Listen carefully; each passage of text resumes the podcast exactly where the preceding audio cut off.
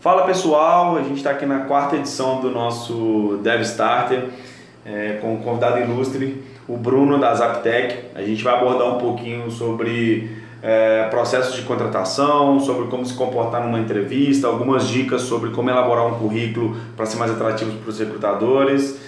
E antes de apresentar o Bruno, eu gostaria de deixar aí é, algumas dicas que a gente tem no Eu Sou Dev, nosso blog que a gente fala muito sobre o processo de recrutamento e seleção, fala muito sobre tecnologia. Então tá aí a dica legal do podcast de hoje, beleza?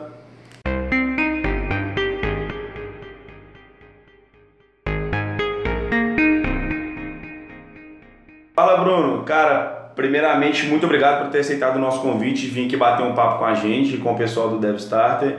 É, fala um pouquinho mais sobre a Zaptec, fala um pouquinho mais sobre você. Legal, Felipe. É, cara, um prazer estar aqui é, hoje conversando com vocês.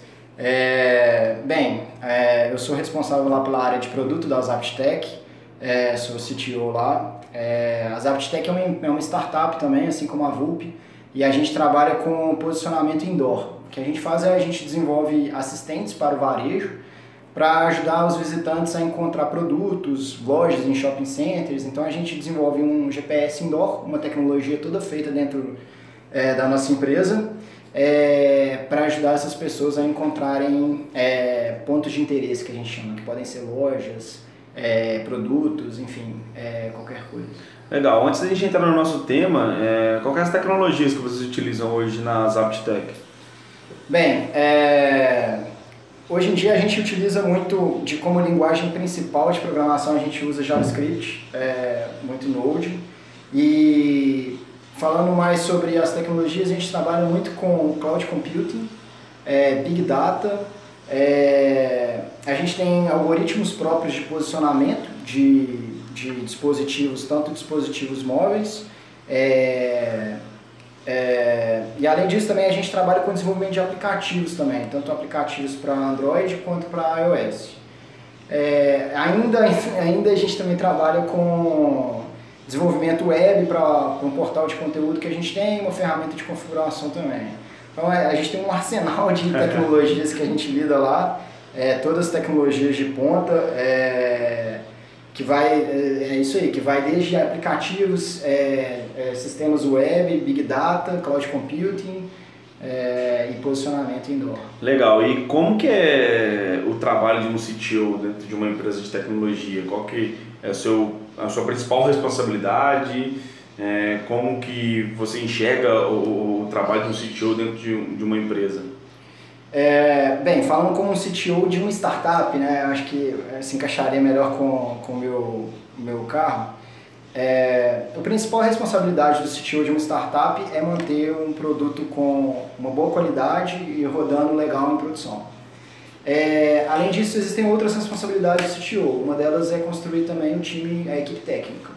Então, é, no começo de uma empresa, ele é o principal responsável por contratar e e manter os talentos no seu time. Né? Então ele contrata, também treina, capacita essa equipe e, e mantém o time todo é, dentro do, da, da, empresa, né? satisfeito com o produto.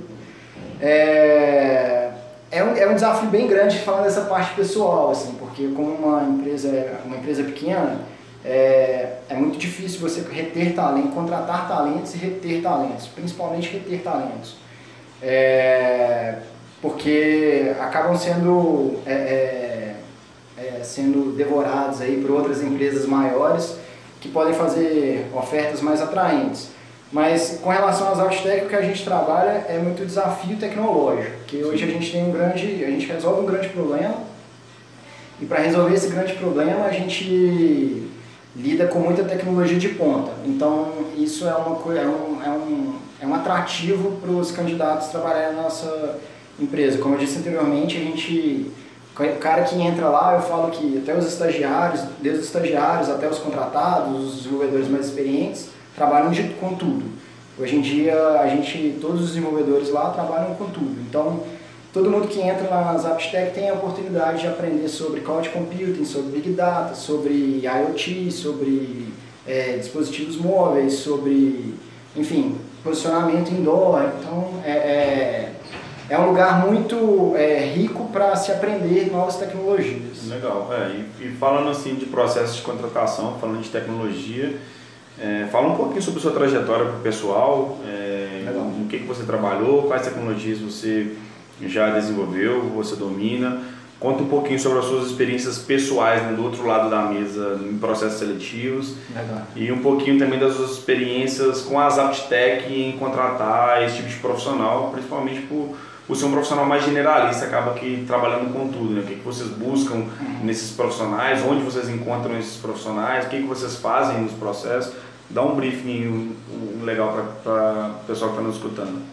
Bem legal. É, bem, a minha carreira ela, ela começou é, bem parecida com a maior parte dos desenvolvedores é, que estão aí no mercado.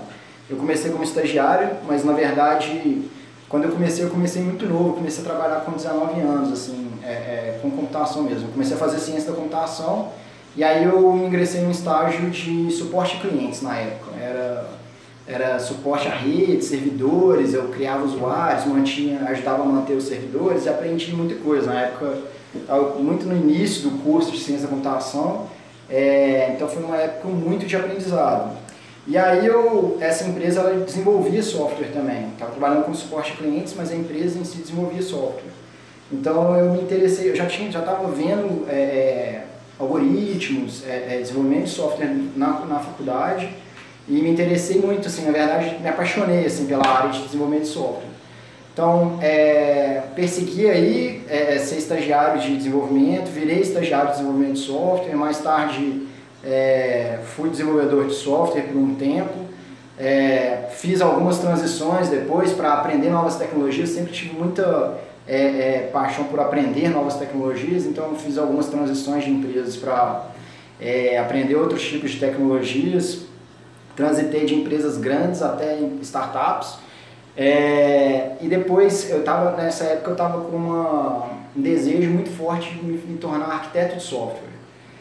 E aí acabei conseguindo também uma oportunidade, é, é, na verdade, assim, é, é, estudei, é, graduei, fiz uma pós-graduação em arquitetura de software e consegui uma oportunidade como arquiteto de software. Trabalhei por quatro anos como arquiteto de software, até eu ser convidado para fundar uma startup que foi a ZaptTech. É, inclusive fui convidado até por um ex-chefe meu, a gente... Desde então eu tenho tocado aí em conjunto com meus sócios essa loucura que é, é, é tocar uma startup aí, né? Legal. E você tem um caso engraçado desses processos seletivos que você passou, algumas perguntas criativas que fizeram a você?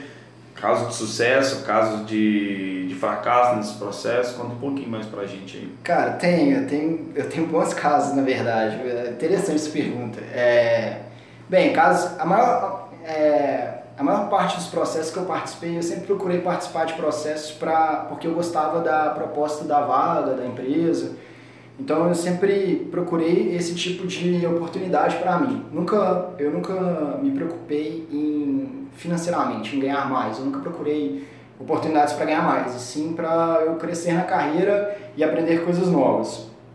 É, então a maior parte do, dos processos seletivos que eu participei foi, foi por interesse próprio e, e ou por indicação e eu acabei gostando da, da, da proposta da empresa. É, e a maior parte desses processos eu acabei sendo aprovado mesmo. Como eu te falei, eu estudava bastante, ainda estudo, mas eu era muito empolgado com o desenvolvimento de software, enfim. E acabei a maior parte desses processos passando. É, um dos casos engraçados foi que uma vez no meu LinkedIn, eu, eu não posso contar tanto a respeito desse processo que eu assinei contratos, mas é, o pouco que eu posso contar é que uma vez apareceu uma oportunidade no LinkedIn de uma proposta para participar do processo seletivo do Google. Era uma vaga, era uma vaga que misturava desenvolvimento de software e venda, suporte a clientes, enfim. E eu, e eu fui muito bem, eu não acreditava que eu poderia entrar no Google e, e acabei sempre fazendo cada etapa meio desiludido que eu não iria para a próxima. Então quando veio a primeira eu falei, cara, o Google não é para mim, eu não vou conseguir. Mas veio a primeira eu passei, veio a segunda etapa eu passei, veio a terceira etapa eu passei. Eu fui lá no escritório do Google lá em São Paulo. Depois eu passei mais algumas etapas. E no final eu. Bem, aí eu fui para o conselho de. Na última etapa do processo seletivo do Google, eles. Eles, de, eles têm um conselho de contratação e eles decidem se você vai ser contratado ou não. É, então depois que eu, eu, passei por todas as etapas e fui para o conselho, todos vão.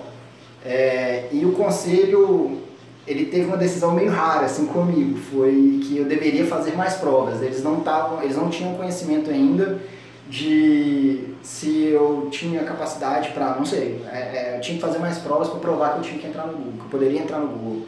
É, e aí eu acabei fazendo essas mais outras duas etapas, então no total foram quase 10 etapas, 3 meses de, de processo seletivo. E no final acabei sendo reprovado por causa de uma palavra que eu não sabia inglês. é, a palavra era overlapping, que eles ficaram preocupados em não saber o significado de overlap em inglês. É, na época eu fiquei meio chateado e tal, mas, é, mas enfim, bola para frente. Acabou que no, depois, no decorrer da minha carreira, eu fiz projetos para o Google também. Trabalhei em outras empresas, cheguei até a trabalhar dentro do escritório do Google aqui em BH.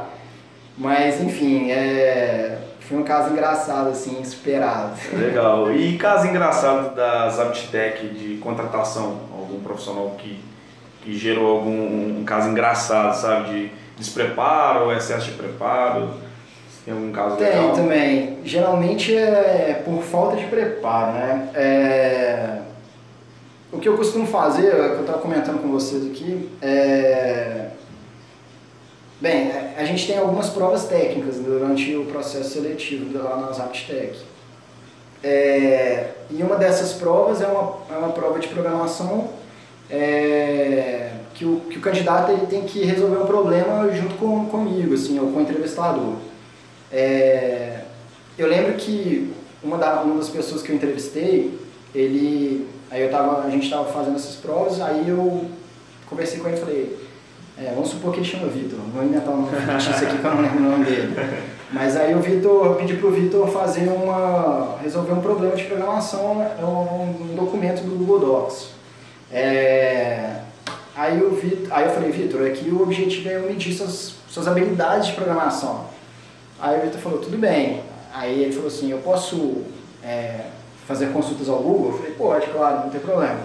Mas eu quero saber se você sabe programar ou não.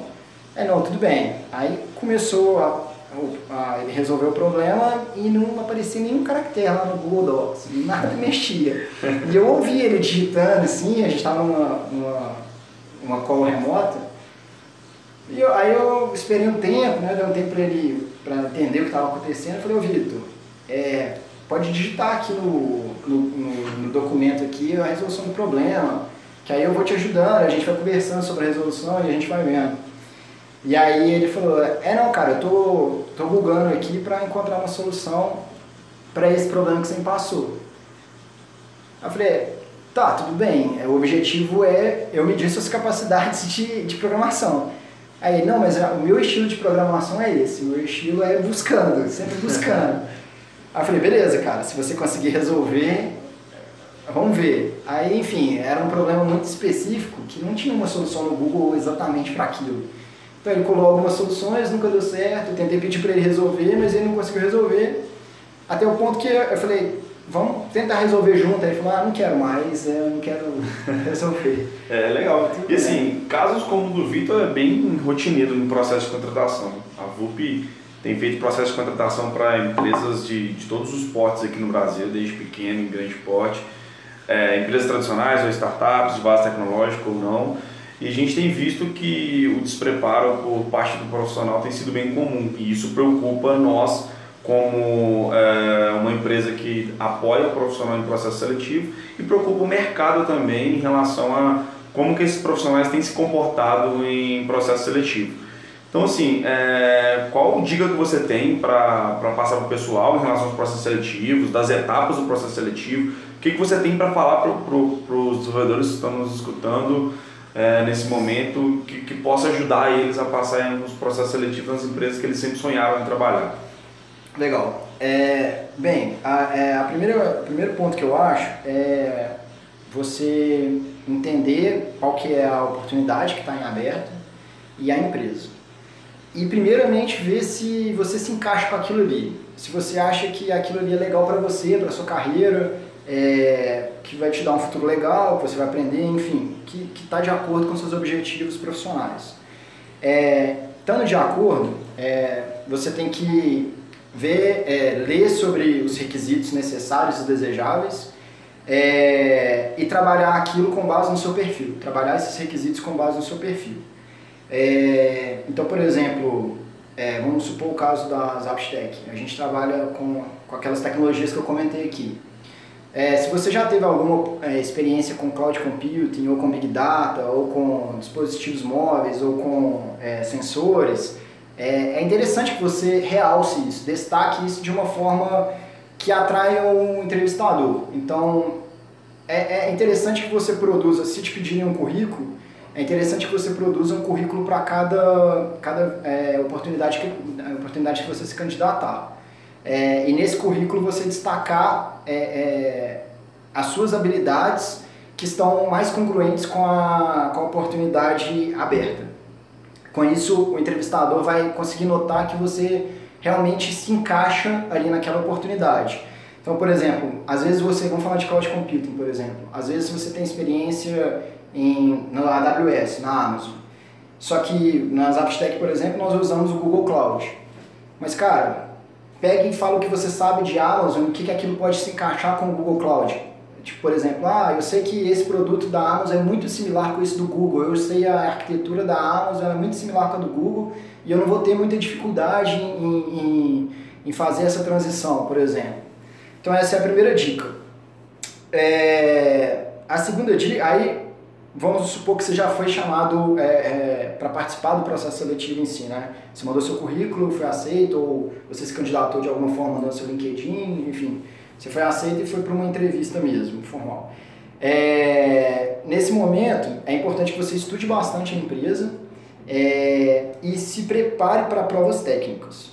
É, então, assim, numa entrevista, geralmente acontecem dois tipos de avaliação. Vamos separar assim para desenvolvedores, né? falando especificamente para desenvolvedores de software. É a parte técnica e a parte não técnica, vamos separar assim.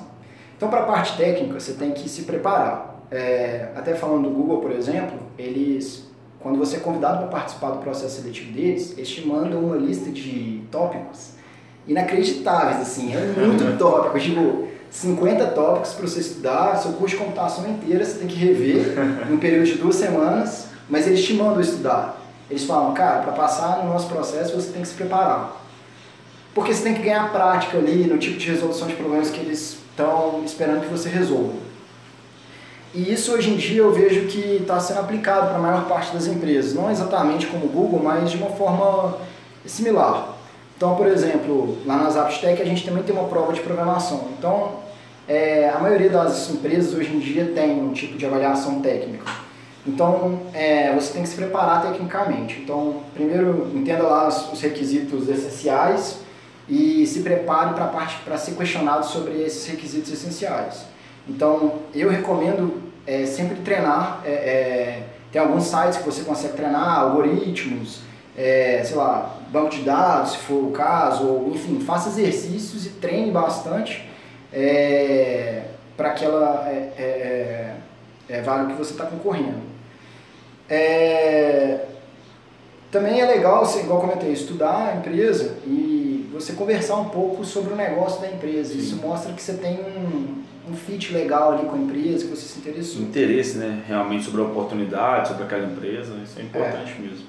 E, tá, e tem os questionamentos não técnicos também. Para os questionamentos não técnicos, aí tem alguns tipos de questionamentos não técnicos, alguns de fit de cultura, se você vai se encaixar com a cultura da empresa. É, tem questionamentos psicológicos também, enfim, né, tipo aquelas perguntas que todo mundo sabe, assim, é, qual é o seu maior defeito, qual é a sua maior qualidade, o que você mais gostava no seu chefe, ou qual é o profissional que você mais admira, é, qual, é, qual você faz amigos no seu time, como no último time que você trabalhou. Então, é, para esse tipo de, de, de, tipo de questão, as dicas que eu dou é sempre ser positivo, assim, é, ter uma visão é, positiva das coisas. Então, por exemplo, se te perguntar sobre o seu maior defeito, é, seja sincero, responda com sinceridade o seu defeito, mas saiba também olhar pelo olhar um lado bom daquele defeito, não só não coloque ele muito forte, mas saiba balancear ali seu defeito, por exemplo. E fugir dos clichês também, né? Fugir dos clichês, tipo, sou perfeccionista. Eu acho que muita gente fala isso. É...